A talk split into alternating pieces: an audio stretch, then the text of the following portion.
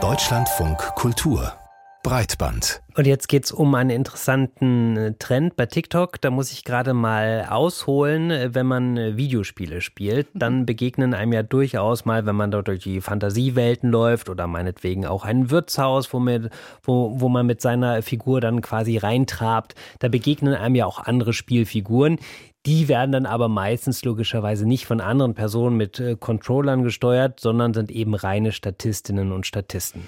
Ja, und die laufen eben im Spiel umher oder stehen nur an einer Stelle und haben mal mehr, mal weniger komplexe Aufgaben. Manche begleiten uns durch das ganze Spiel, manche machen immer wieder dieselben Bewegungen und sprechen immer wieder dieselben Sätze. Diese Charaktere sind sogenannte NPCs, Non-Player Characters, und die bevölkern gerade auch die Social-Media-Plattform TikTok. Da kommen wir nämlich zu diesem neuen Trend, bei dem sich Menschen in Livestreams wie eine Computerspielfigur bewegen. Sie machen zum Beispiel immer dieselben Bewegungen, sprechen dieselben Sätze. Und wenn Sie sich jetzt betroffen fragen, warum denn nur, Benedikt Wenk erklärt es uns. Gang, gang, gang, gang, gang, gang, ra, ra, ra. Mm, ice cream so good, gang, gang, gang, gang, slay home. Mm, ice cream so good, gang, gang. Das ist keine Schallplatte mit Sprung, das ist ein Livestream auf TikTok. Genauer gesagt ist es die Streamerin Pinky Doll, bürgerlich Feda Sinon, 27 Jahre alt aus Montreal. Sie trägt einen starken Make-up-Gesichtsfilter und schaut in die Kamera. In einer Hand hält sie ein pinkes Glätteisen, mit dem sie einzelne Maiskörner aufpoppt. Immer wieder sagt sie dieselben Worte in derselben Betonung, dazu auch immer dieselben Bewegungen. Mm, ice cream so good, take a Jackie. Gang, gang, gang, gang, gang, gang, balloon. Währenddessen ploppen im Interface von TikTok immer wieder Symbole auf. Eine Rose, eine Eiscremetüte, ein Fußball, die Buchstaben GG. Manchmal legt sich ein weiterer Filter über Pinky Dolls Kopf, zum Beispiel mit einem Haarkranz oder einem Cowboyhut. yes, you got me feeling like a cowgirl. Let me ready, Die Symbole, das sind kleine Geldgeschenke an die Streamerinnen, die von ZuschauerInnen kommen. Für jedes dieser Symbole hat Pinky Doll eine bestimmte Reaktion einstudiert. Für die Eiscreme zum Beispiel schlabbert sie mit der Zunge und sagt, mm, ice cream so good. Für diese Art von Inhalten hat sich der Begriff NPC oder NPC-Stream etabliert. NPC, das steht für Non-Player Character, also nicht spielbare Nebenfiguren, wie man sie aus Videospielen kennt.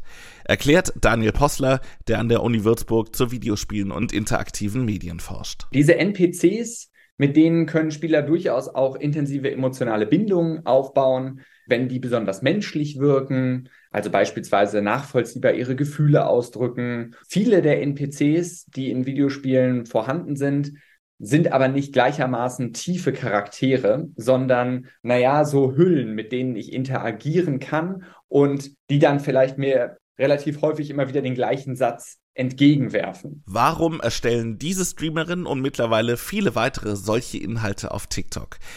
Die einfache Antwort ist, Sie verdienen Geld damit, und zwar nicht wenig. Pinky Doll sagte der New York Times, dass sie pro Stream etwa 2.000 bis 3.000 US-Dollar verdient. Das Interview ist gut eine Woche her. Mittlerweile sind ihre Abozahlen gestiegen und es dürfte deutlich mehr sein. Das viele Geld kommt durch die Masse. Eine Rose kostet etwa einen Cent, der Cowboy-Hut knapp einen Euro. Davon geht ein Teil an die StreamerInnen, ein großer Teil aber auch an TikTok, das an dem Trend ordentlich mitverdient. Aber weil bei jedem Stream von Pinky Doll Zehntausende zuschauen und so ein Geschenk an sich ja auch nicht teuer ist, sammelt sich schnell einiges an. Eine ehemalige Mitarbeiterin von TikTok fügt auf Twitter noch einen weiteren Aspekt hinzu. Die meisten NutzerInnen werden den Stream nicht in voller Gänze schauen. Das Nutzungsverhalten bei TikTok ist eher ein paar Sekunden zuschauen und dann weiterspringen zum nächsten, was vielleicht interessiert. Is that Rose? Is that Rose? Can't bench like me.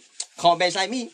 Can't bench like me. Mmm, roses. Mmm, roses. No, I can't do that one.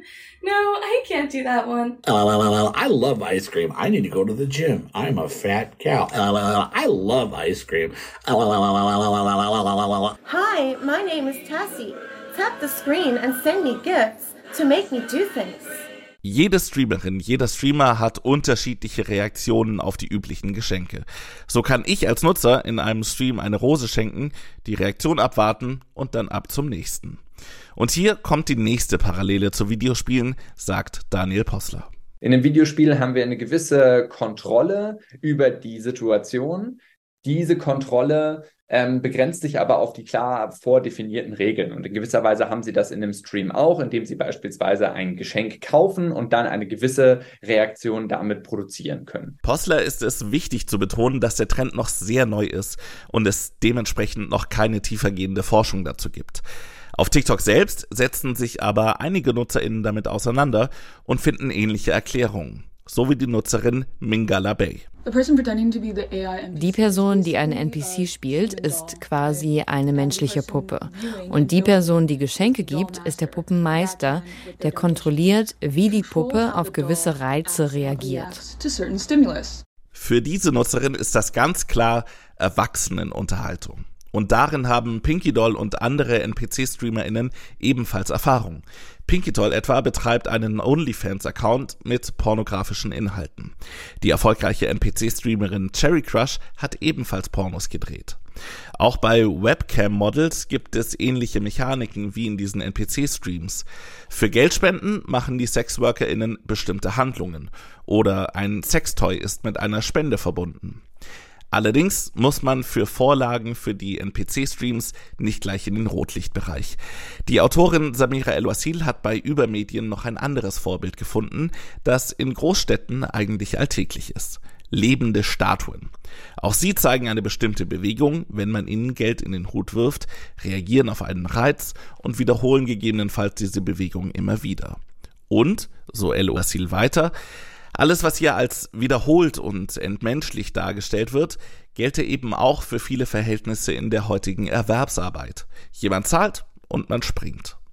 Ein etwas düsteres, aber treffendes Bild. Zur Ablenkung vielleicht ein bisschen Eiscreme. Mm, ice cream so good. Mm, ice cream so good.